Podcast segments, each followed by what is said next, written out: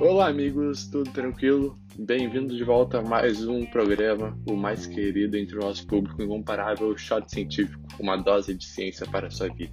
E hoje vemos com um episódio Achados do Tempo, focado nas maiores curiosidades e descobertas científicas do nosso passado, tanto da humanidade quanto do nosso universo como um todo.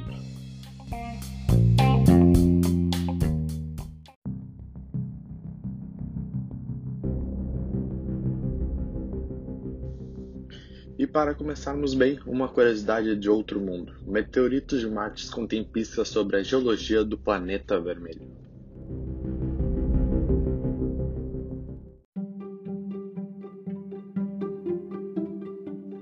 A NASA está a caminho de lançar o seu rover Perseverance em julho deste ano, em Cabo Canaveral, na Flórida.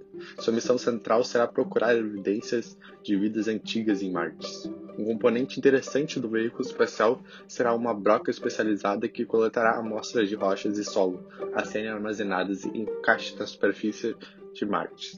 Se tudo ocorrer conforme planejado, o cache será recuperado para uma missão futura em 2031 e pela primeira vez o material de Marte será trazido de volta à Terra para análise. Mas pensem como os cientistas da NASA iriam ficar ansiosos se tivessem que esperar até 2031 para estudar as rochas de Marte. Felizmente, não vão precisar esperar tanto assim, pois amostras marcianas já estão na Terra. Mas como isso é possível? Através dos famosos meteoritos. Todos os meteoritos marcianos foram formados milhões de anos atrás, quando asteroides e outras rochas espaciais colidiram na superfície de Marte, com força suficiente para ejetar pedaços de sua crosta em órbita. Às vezes, esses fragmentos de rochas, flutuando no espaço sideral, entram na atmosfera da Terra, onde a gravidade os atrai. Os meteoritos caem em todos os lugares da Terra, mas são mais, mais fáceis de encontrar em desertos, desertos quentes ou frios, onde a falta de vegetação e outras rochas os ajudam a se destacar. Meteoritos marcianos são raros, apenas 261 peças foram encontradas na Terra até hoje em dia. A Antártica, contudo, é um ótimo lugar para detectar meteoritos devido à onipresença do gelo. Melhor ainda, os meteoritos tendem a ficar presos em blocos de gelo em movimento, que se acumulam na base das cadeias de montanha, onde costumam ressurgir. Mas como saber se o meteorito é de Marte mesmo?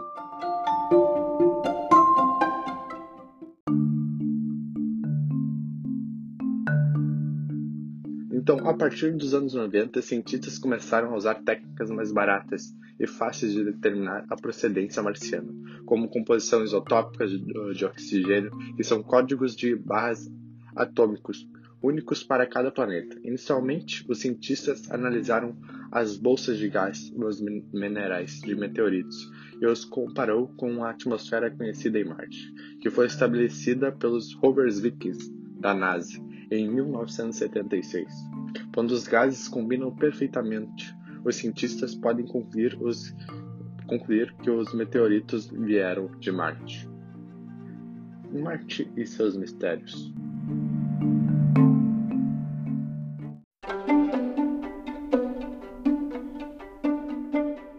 Infelizmente, os cientistas não sabem de onde vêm os meteoritos na superfície marciana, mas muitos cientistas estão trabalhando para descobrir isso. Ainda não sabem ao certo se o núcleo de Marte é líquido ou não, mas os meteoritos nos informam sobre como, como e quando os vulcões se formaram no planeta. O veículo espacial Perseverance da NASA explorará uma área chamada Cratera Jazera. As faixas ígneas criadas pela atividade vulcânica provavelmente estão presentes, presentes. Por isso será realmente interessante estudar a história da cratera que se formou cerca de 4 bilhões de anos atrás. A cratera Jezero também contém dois grandes deltas, onde esperamos encontrar sedimentos que já foram transportados e depositados por, por rios que existiam há muito tempo atrás. Para os cientistas que estudam a geologia marciana, portanto, ter diversas amostras de um local conhecido de campo aumentará bastante nossa compreensão do núcleo de Marte, da história de seu clima e da vida potencial que já existiu lá.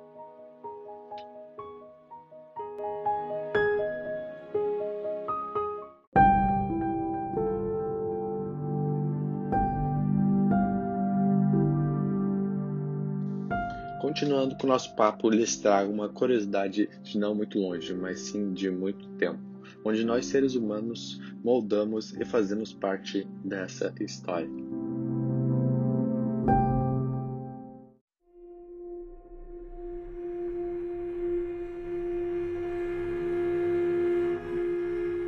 Guerra entre sapiens e neandertais durou mais de 100 mil anos.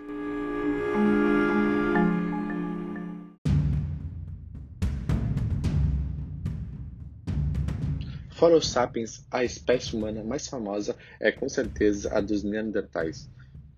Embora as espécies humanas também acasalaram entre si, elas travavam guerras. A guerra entre sapiens e neandertais durou mais de 100 mil anos, conforme explica o professor biólogo evolutivo e paleontólogo na Universidade de Bath, Nicholas R. Loggett, em uma recente matéria no The Conversation que tem ganhado bastante destaque entre os portais de divulgação científica.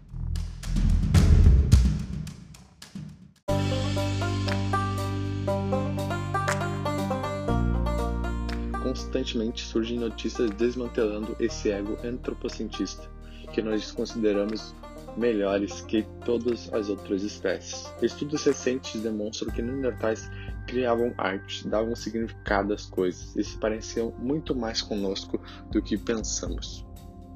Diferente do que muitos pensam, os sapiens não são uma evolução dos neandertais. As duas espécies são, na verdade, irmãs, que partiram de, uma, de duas linhas evolucionárias diferentes, em pontos geográficos diferentes, mas ainda dividem algum outro ancestral em comum. Enquanto os sapiens surgiram na África, os neandertais espalhavam-se pela Eurásia, a Europa e a Ásia. Inclusive, até hoje, os europeus, possuem uma quantidade considerável de genes neandertais. Embora compartilhassem 99,7% do DNA, surgiram diferenças substanciais entre as duas espécies.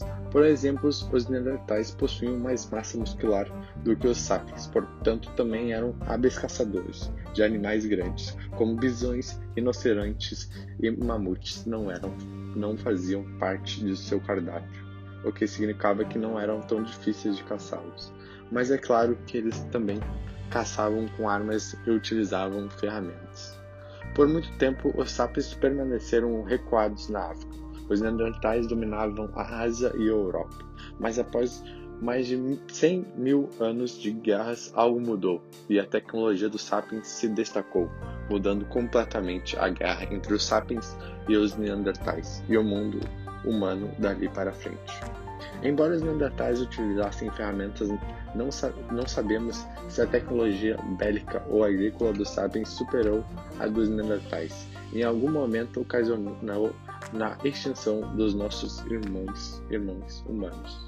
A partir daí, nos expandimos para diversos outros pontos do globo. Por muito tempo, os sapiens viveram da mesma forma, homens da caverna.